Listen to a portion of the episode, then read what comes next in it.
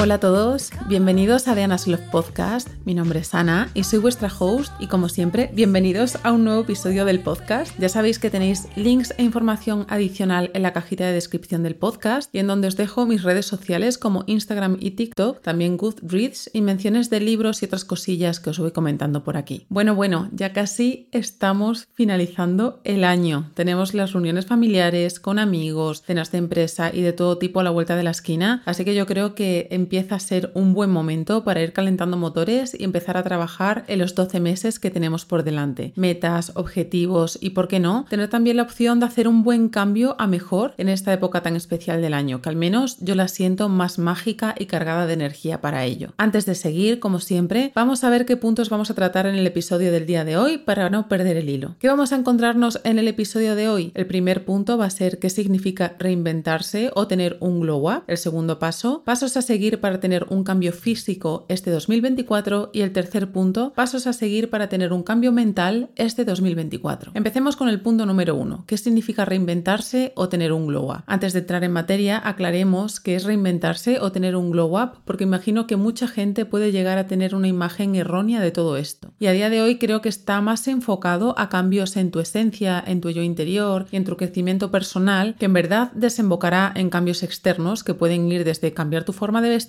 o peinarte hasta el dejar tu trabajo o incluso mudarte de país. Me gusta hablar específicamente de glow up porque significa brillar y esto sucede cuando encuentras tu camino, te encuentras a ti mismo y sacas a relucir todo tu potencial y quién eres realmente. Lo mejor es que tendrás una mentalidad más clara, tomarás mejores decisiones y tendrás más confianza. Vamos a entrar ahora sí en materia. Vayamos con el segundo punto de este episodio. Pasos a seguir para tener un cambio físico. Creo que siempre se habla de la parte interna, que ojo, más adelante lo vamos a tratar, pero que en muchos casos se deja de lado el trabajo externo, el físico, lo que se ve y que también es importante, porque yo sí soy partidaria de que si haces cambios tangibles en tu entorno directo y en ti mismo, te ayudarán a realizar cambios internos. Es como un motivador extra, ese mini empujoncito que te hace dar ese primer paso. ¿Qué pueden ser cambios físicos tangibles? Pues pueden ir desde un corte de pelo, un cambio de look, a mudarte de sitio o incluso cambiar toda la ropa de tu armario. Voy a compartir algunos de los cambios que voy a ir implementando en mi rutina e incluso algunos de ellos ya los he venido realizando durante este mes de diciembre y que tengo que deciros que me emociona mucho porque sí, no es necesario esperarse al 1 de enero para empezar. De hecho, creo que en esta época del año en donde nos rodeamos de tanta gente, donde hay comidas, cenas, reuniones, hay tantos momentos hacia afuera, es más importante aún tener tiempo para mirar hacia adentro y tener estos pequeños momentos en donde nos priorizamos a nosotros mismos para no dejarnos llevar por la avalancha que en muchos momentos sucede a nuestro alrededor. El primer punto sería que decidas mejorar esas partes en las que sabes que podrías darle ese empujón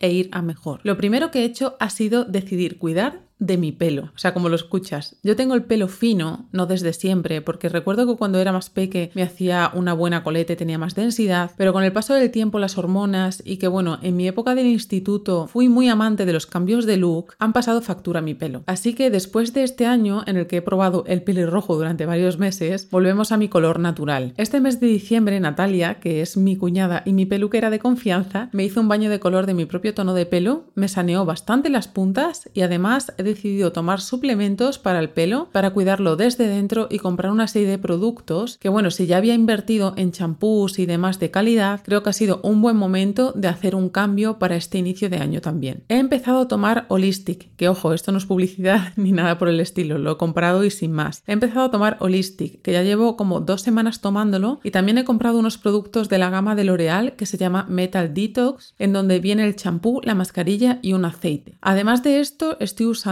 un cepillo de bambú para masajear y un masajeador para cuando aplique el champú que estimule bien y limpie más a fondo el cuero cabelludo. Como os he dicho, nada de esto es patrocinado, ni me paga, ni nada de esto. Lo único que quiero ver si funciona realmente y si es así, pues también compartirlo con vosotros. Deciros que al igual que invertimos en productos de cremas para el skincare, es bueno invertir en productos para el cuidado capilar, que son también más caros, pero es porque al final la composición de los mismos lo justifica y tiene un porqué. El segundo punto es que tomes la suplementación correcta para ti. Ya que os he mencionado la suplementación del pelo, voy a seguir con la suplementación en general. Y es que he incluido en mi rutina de mañana el momento suplementos, que en pocas situaciones he sido lo bastante constante con ellos y ya llevo varias semanas siendo fiel a esta rutina. Por la mañana aprovecho que tomo el vial de Holistic antes de desayunar para tomarme péptidos de colágeno y glutamina. Siempre he querido incluir el tomar glutamina por la mañana en ayunas porque sí he oído y he investigado y he leído y me han recomendado varias ocasiones que es bueno para cuidar nuestro intestino, así que echadle un vistazo porque seguro que encontráis mucha información al respecto y he querido sumarle el plus de los péptidos de colágeno que también los tengo en polvo, que siempre los he tomado pero de forma muy intermitente y que sé que también ayuda al cuidado de mi pelo, de las uñas y de mi piel. En este momento donde me tomo este brebaje lo acompaño con una suplementación en cápsulas, pero para ello te aconsejo que investigues sobre el tema, que hables con tu nutricionista o endocrino e incluso te hagas una analítica completa para ver si tienes déficit de vitamina D, si necesitas tomar omega 3 o cualquier otro tipo de suplementación que quizás si yo te digo aquí te pones a tomarlo y no es lo óptimo para ti en este momento. El tercer punto es que busques citas de autocuidado para elevar tu energía femenina. Y ya que os he hablado del pelo, pues vamos a hablar de las uñas. Creo que llevo más de año y medio haciéndome las uñas en el mismo sitio. Esmeli, si me estás escuchando, te mando un besote enorme. Y creo que es una de las mejores cosas de autocuidado que he implementado en mi rutina. ¿Por qué? Porque me hacen sentir femenina, arreglada, cuidada y más elegante, que son características que siempre he querido implementar y mantener, sobre todo porque potencian mi energía femenina, que estaba algo desbalanceada y que aún estoy trabajando para tener la armonía correcta con ella. Si no sabéis de qué va todo esto de la energía masculina, energía femenina, echadle un vistazo porque es un tema muy interesante y que seguro que no os imagináis de qué se trata en absoluto. De todas formas, es un tema del que me gustaría indagar más y hablar en algún episodio más adelante. Retomando las uñas, es una cita conmigo misma de autocuidado, donde me dedico tiempo a mí y es algo que quiero seguir manteniendo este 2024. En ese mismo sitio además también me hago las cejas, que era una de las cosas que más terror me daba hacerme, porque a mí el tocarme las cejas, el que alguien externo me toque las cejas ha sido como mm, un punto de inflexión, es verdad que Smelly me hizo el diseño de ellas y tengo que decir que ha sido un punto de no retorno. El cuarto punto que vengo a recomendarte en este cambio físico es que busques un estilo que vaya en armonía con cómo eres realmente. En muchas ocasiones nos dejamos llevar por las modas, por cómo nos vestíamos años atrás o incluso por los que otros esperan ver de nosotros. Pero ¿te has parado a pensar si realmente cómo te vistes es cómo te sientes y si ese look transmite cómo eres realmente? Este año he querido hacer algunos pequeños cambios en mi armario con algunas prendas de ropa, pero también accesorios para elevar mi look un poquito más. Y como en el punto anterior, conectar también con mi energía femenina y sentirme más como esa mujer que realmente quiero ser. He incluido algunos zapatos de tacón, botines, y botas, también algunos pantalones de pinza acampanados, otros de cuero, joyería de varios tipos e incluso algo más ostentosa y algunos bolsos y chaquetas. Voy a ir jugando e introduciendo poco a poco pequeñas prendas y accesorios para ver en qué punto me siento más yo. Te recomiendo que pruebes y que no hagas una gran inversión de dinero. Por ejemplo, muchas de las joyas que he ido mirando son de acero inoxidable, que bueno, es más económico que el oro y que algunas piezas de plata. Lo mismo con ciertas piezas de ropa y zapatos. Prueba antes de adentrarte a comprar en sitios con más calidad y con precios más elevados hasta que decidas si quieres tener eso sí o sí como fondo de armario. En esto del cambio externo me encanta esta frase que dice fake it until you make it, que no es otra cosa así como hazlo hasta que lo seas o te lo creas y creo que viene muy al hilo de todo esto del cambio de look y demás.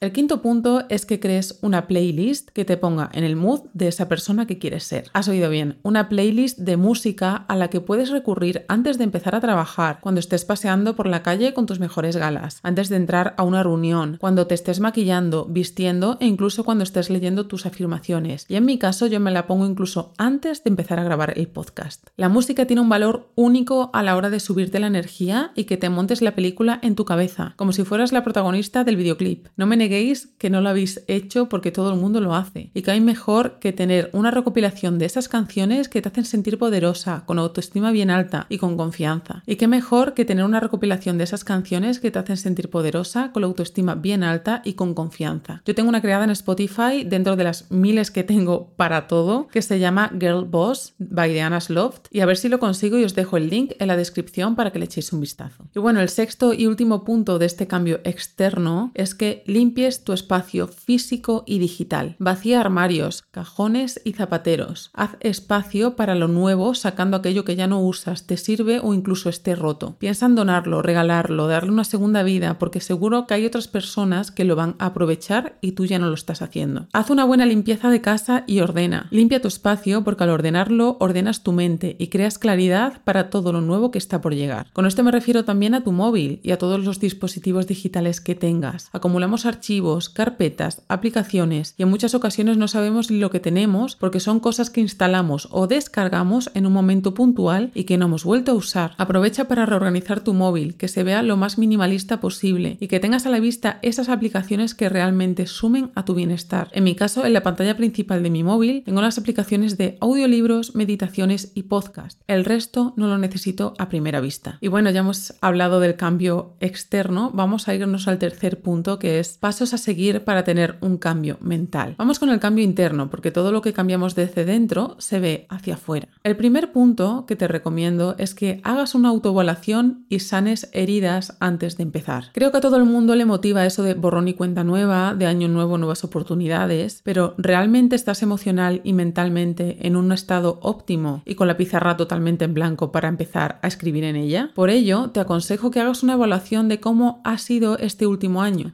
Pregúntate qué es lo que me llevo de este año, cuáles han sido los momentos top de este año, pero también pregúntate cuáles han sido esos momentos de dolor o cuáles han sido esos momentos de baches y de aprendizaje. Debes perdonarte y perdonar para poder avanzar, porque de nada sirve empezar una nueva carrera si seguimos arrastrando con nosotros esa herida. Si no sabes por dónde empezar, una vez te hagas las preguntas anteriores de autoevaluación, investiga en los trabajos de Shadow Work, que son ejercicios para trabajar tu sombra, y hay muchos vídeos en español en YouTube explicándolos, pero te dejo aquí algunos ejemplos de preguntas para que veas un poco por dónde va. ¿Cuáles son esas cosas que necesitas perdonarte? ¿Qué partes de ti son las que tratas de esconder a los demás? ¿En qué momentos sientes más envidia? Y por otro lado, te recomiendo que hagas ejercicios en tu journal de sanar tu niño interior. Lo mismo que en el caso anterior, hay muchos vídeos en YouTube donde podéis investigar de qué se trata, pero aquí os dejo algunas de las miles de preguntas que podéis haceros. Escribe una carta para perdonar a esa o esas personas que te hicieron daño cuando eras niño. ¿Qué le dirías a tu yo de 13 años? ¿Qué actividades o hobbies hacías cuando eras pequeño y qué emociones evocabas? Para poder avanzar, tener más confianza en ti misma y estar segura de cada paso que das, debes hacer las paces con tu pasado y perdonar para hacer borrón y cuenta nueva. Vamos con el segundo punto, que sería que crees una rutina. Solo tienes que preguntarte lo siguiente, ¿la rutina que mantienes a día de hoy te está dando los resultados que deseas tener? Si es que sí, adelante, solo tienes que mantenerla. Pero si es que no, ¿por qué sigues haciendo lo mismo de siempre? Crea un sistema y rutina que pese a que al principio se haga algo incómodo, termine siendo parte de tu día a día de forma natural. ¿Crees que a mí no me cuesta levantarme temprano o ponerme a meditar? Hay días en los que se hace fácil, pero no siempre es así. Lo mismo que hacer bicicleta, pilates o irme a entrenar. Te recomiendo que empieces por las dos partes más importantes del día, tener una buena rutina de mañana y tener una buena rutina de noche. Si la gente de más éxito en el mundo las tiene, ¿por qué crees que será? Cuando creas una rutina de mañana, tu día se ve de una manera totalmente